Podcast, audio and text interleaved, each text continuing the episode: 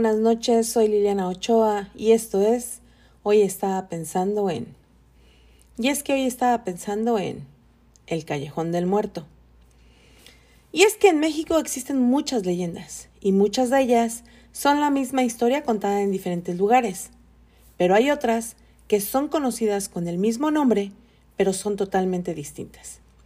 Ese es el caso de la leyenda del Callejón del Muerto, una leyenda mexicana que ocurrió en Ciudad de México, pero también en Oaxaca y también en Puebla. Y relata tres diferentes historias.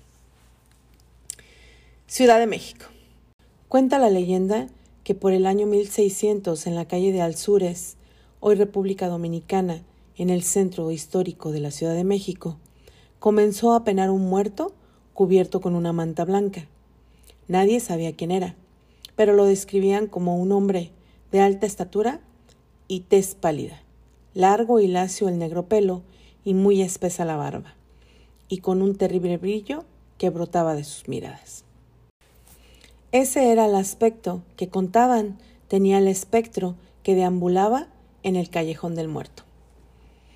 En la casa más bonita de un callejón estrecho vivía Tristán Alzures, hijo de don Tristán, el mercader más respetado de esa época y quien a su muerte dejó un legado de ejemplo de cómo vivir como buen cristiano.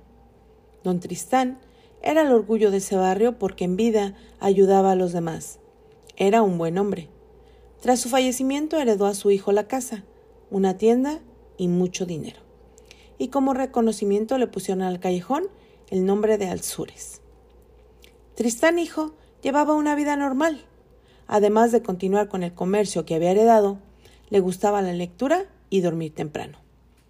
Cierto día, Tristán no podía dormir y pensaba que tenía semanas sin saber nada del espectro del callejón del muerto. Así que al día siguiente cerró la tienda y estaba decidido a hablar esa misma noche con el fantasma. Llegó a su casa, se encerró a rezar, se colgó reliquias y escapularios que protegieran su pecho y posteriormente salió con una daga dispuesto a enfrentar al fantasma. Entre la oscura noche y las tinieblas en el callejón del muerto, Tristán sintió que la sangre le hervía, se le erizó el cabello y comenzó a pedirle auxilio a Dios con la daga empuñada, hasta que llegó el espectro y Tristán le gritó Te exijo que digas si eres alma de otro mundo. El fantasma lanzó un gemido. Tres veces le exigió Tristán y tres gemidos dio el espectro. El fantasma le contestó a Tristán y le dijo Has venido a buscar penas, y ya que Dios dispone, acatemos su decreto. Yo con llanto te digo que escuches con respeto. Es que estoy en la tierra por mis culpas, y es porque al dejar la vida llevé callado un delito, un gran pecado. Para que mi alma descanse cuando llegues a tu casa cerca de tu aposento, a cuatro pasos de donde tienes tu lecho, cava en el suelo y encontrarás una caja pequeña no la abras y llévala por la mañana al arzobispo para que medite y disponga. Entonces desapareció el espectro y Tristán corrió a su casa a cumplir la orden. Al llevar el cofre al arzobispo, éste le dijo a Tristán que regresara hasta el día siguiente porque él lo resolvería. El arzobispo abrió el cofre y encontró un mensaje. Quien encuentre este mensaje, si no es una persona santa o consagrada, deje de leerlo. Y si fuese sacerdote, siga leyendo para que pida a Jesús que me libre de pecado y me perdone la culpa, ya que en la tierra no quise revelar el pecado. En México se me ha estimado como religioso y honrado, pero mi mano estuvo bañada de sangre por un hecho premeditado. Soy Tristán López de Alzures y maté a mi amigo Fernán Gómez, propietario de minas y haciendas en Guanajuato. Llegó a México, me buscó y le dio hospedaje y lecho en el mismo cuarto donde me robó mucho oro. Esa misma noche don Tristán invitó a salir de su casa a Fernán Gómez. Todos sus sirvientes vieron que salía de casa. Posteriormente lo invitó de nuevo, sin que nadie lo viera entrar, y lo llevó a dormir a un cuarto. Ya dormido Fernán, don Tristán tomó un puñal y se lo clavó en el pecho. Quedó sin vida instantáneamente. Cargó el cadáver y lo llevó a un rincón solitario donde ningún sirviente entraba. Cavó una fosa y ahí lo enterró. Se deshizo de las huellas del crimen y nadie sospechó. Finalmente el arzobispo decidió buscar el cadáver de Fernán y sacar el de Tristán de su tumba. Frente a la casa levantó una horca y colgó el cuerpo de Tristán, quien llevaba un pendiente de filigrana y esmeraldas. La gente lo reconoció con sorpresa, porque era el mismo pendiente que llevaba el espectro del callejón. A Fernán lo enterraron en cristiana sepultura, y finalmente el muerto ya nunca volvió a aparecerse. Pero el nombre de la calle, hasta el día de hoy, se reconoce como el Callejón del Muerto. Puebla. Una noche tormentosa y trágica de 1875, doña Juliana Domínguez comenzó con labores de parto. Eran las tres de la mañana y llovía torrencialmente sobre la Puebla colonial. Sin embargo, el tiempo apremiaba, por lo que su esposo, don Anastasio Priego, un acaudalado hombre de la ciudad, no dudó en tomar su sombrero, su capa y su espada, para ir en busca de doña Simonita, la partera. Ante la lluvia y la inseguridad que representaba salir de madrugada, sus trabajadores insistieron en acompañarle, pero el dueño del mesón de Priego se negó y a cambio ordenó que prepararan todo lo necesario para cuando volviera. Ya de camino, don Anastasio tomó rumbo hacia la parroquia de Analco, que por aquellos tiempos también era panteón, y cruzó entre el lodo hacia la calle de Santo Tomás, alumbrado solo con una lámpara de aceite. Cuando llegó al antiguo callejón de Illescas, fue sorprendido por un hombre que aprovechó la oscuridad para amenazarlo con una espada y exigirle que tomara una decisión, entregar su oro o perder la vida. Ni lo uno ni lo otro, le respondió don Anastasio, quien para mala fortuna del asaltante era reconocido en Puebla por sus habilidades en el arte del esgrima, y pocos se atrevían a retarlo. Así, el habilidoso espadachín dio un salto, desenfundó su arma y tras hacer una finta atravesó el corazón del malhechor, quien quedó tendido a media calle. Don Anastasio no esperó a ver el final del otro hombre, llegó por doña Simonita y decidió volver a casa por otro camino, tomando el puente de Obando. Llegaron justo a tiempo para recibir a un hermoso par de gemelos. Una vez que doña Juliana tenía sus pequeños en brazos y la labor de la partera había concluido, don Anastasio la llevó de vuelta a su casa, y esta vez su curiosidad lo llevó a caminar por el lugar donde había matado al asaltante. Encontró que el cuerpo seguía ahí, rodeado por curiosos que rogaban por su alma y que desde entonces comenzaron a llamar al sitio como el Callejón del Muerto. La gente también aseguraba que si alguno caminaba por ahí a altas horas de la noche, el espíritu en pena del asaltante se aparecía. Por esa razón, se mandó a colocar una cruz blanca y don Marcelino Illesca, uno de los vecinos, mandó a oficiar misas por el descanso de su espíritu. Pero la medida no surtió efecto. El tiempo pasó el fantasma del ladrón siguió en el sitio hasta que una tarde de agosto un hombre se acercó al padre Francisco Ávila en el templo de Analco. Le tomó del brazo y le rogó que le confesara.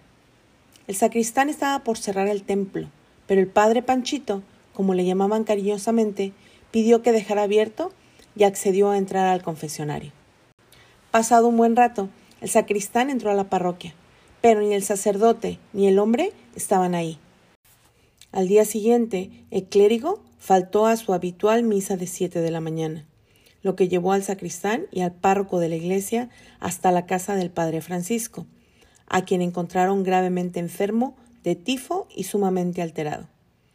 Entonces, el párroco decidió confesar al sacerdote, quien aseguró que había dado la absolución a un hombre muerto desde hacía mucho tiempo, que venía con permiso de Dios a buscar perdón y descanso eterno.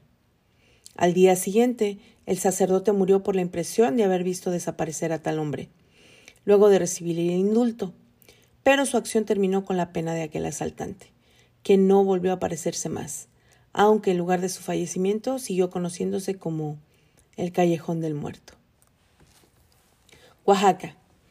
En la primera calle de Morelos arranca en sentido diagonal y en dirección a la última de Matamoros, un tortuoso y angosto callejón, solitario y tétrico, que hace tiempo fue teatro de un misterioso asesinato y a la vez de un espeluznante suceso registrado momentos después de cometido aquel crimen.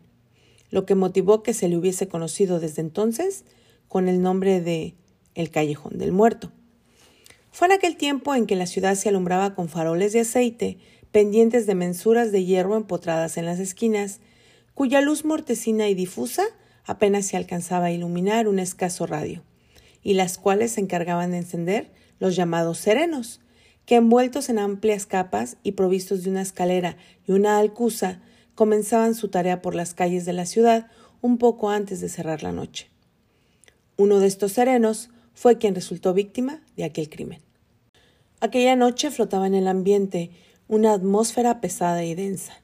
La quietud nocturna de la ciudad fue interrumpida de vez en cuando por los pasos acompasados de los serenos que hacían la ronda, arrancando secas resonancias al embaldosado de las banquetas. Al sonar la última campanada de las doce del viejo reloj de la catedral, se dejó oír el grito alerta de un sereno. Las doce y nublado. Y como escalonadas, sobre el filo de la medianoche, fueron rodando las voces lejanas y apagadas de los demás serenos, que anunciaban, según costumbre, la hora y el tiempo a los vecinos de la ciudad, entregados al sueño. De repente, rasgando las impalpables entrañas del silencio de aquel solitario callejón, partió un ¡ay! agudo, prolongado, un penetrante grito de agonía al que respondió el siniestro aullido de los perros de los contornos. Aullido doloroso y lúgubre que delataba el paso sigiloso de la muerte. Después, el silencio volvió a cubrir, como invisible mortaja, las densas sombras de la noche. Por el sinuoso callejón del 2 de abril descendía a paso apresurado la silueta de un hombre que hacía bailotear en su diestra un farol de mano. Era como una sombra que se movía y avanzaba velozmente, como si tuviese alas en los pies. Parecía no andar, sino deslizarse sobre el suelo, silenciosamente, sin el más leve rumor que delatara sus pisadas. Al llegar a las antiguas calles del marquesado, torció hacia la derecha, en dirección al templo de dicho barrio, y tocó la puerta del curato con recios e insistentes aldabonazos que urgían imperiosamente la presencia del párroco. Después de un rato de estar llamando fuerte y reiteradamente, el cura apareció en el umbral. Vamos, hijo. ¿Qué pasa? ¿Qué te sucede? Dispense su merced lo intempestivo de la hora. En uno de los callejones de atrás de la soledad ha sido apuñalado un hombre y requiere su confesión. ¿Cómo? ¿Y no se te ocurrió recurrir al auxilio del cura de la soledad o el de San José? No, padre. El moribundo quiere que sea su merced quien oiga la confesión. Bien, hijo, sus motivos tendrá, aunque el tramo es largo y la noche está oscura como boca de lobo. Vamos, alumbra y guía. A la mitad del callejón, tendido boca arriba, yacía el sereno, moribundo, mostrando tremenda puñalada en mitad del pecho. Era una puñalada de mano maestra. Ahí está, padre.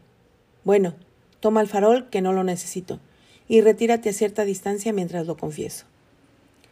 Retirándose su acompañante, el cura se inclinó sobre el moribundo y empezó a confesarlo. Fue una confesión larga y penosa, interrumpida a cada rato por los espasmos de la agonía mas la necesidad de descargar su conciencia hacía sobreponerse al moribundo, que al fin pudo terminar su confesión. Después que lo absolvió, el cura se dirigió a su acompañante, hallando solo la linterna. Dio voces repetidamente llamándolo, pero nadie respondió. Intrigado por esta circunstancia y picado por la curiosidad de conocer quién era aquel al que había confesado en tan extrañas condiciones, tomó el farol y volvió sobre sus pasos para examinar al difunto. Fue entonces, al levantar el extremo de la capa con la que le habían cubierto el rostro, que descubrió que aquel desconocido, que ahora yacía cadáver, a la mitad del solitario callejón, era el mismo que había ido a llamar a la puerta del curato, el mismo que lo había conducido ante su propio cuerpo moribundo. El padre había confesado a un muerto y el propio muerto lo había guiado a su confesión sobrecogido de terror, con los cabellos erizados, a tientas y como pudo, porque no quiso volver a tocar la linterna que había ocupado el muerto, regresó al curato. Muchos días después, presa de una violenta fiebre, aquel buen cura, a quien no se sabe qué oculto y misterioso designio había escogido para participar en tan terrible lance, se debatió entre la vida y la muerte. No murió, pero funesta consecuencia de aquella espeluznante aventura, conservó por el resto de sus días una completa sordera en el oído con el que escuchó la confesión del muerto. Estas fueron las tres leyendas del callejón del muerto. Pues bien, cierro este podcast con una frase del escritor, activista y periodista colombiano José María Vargas Villa. La corrupción del alma es más vergonzosa que la del cuerpo. Buenas noches, yo soy Liliana Ochoa y esto fue Hoy está pensando en...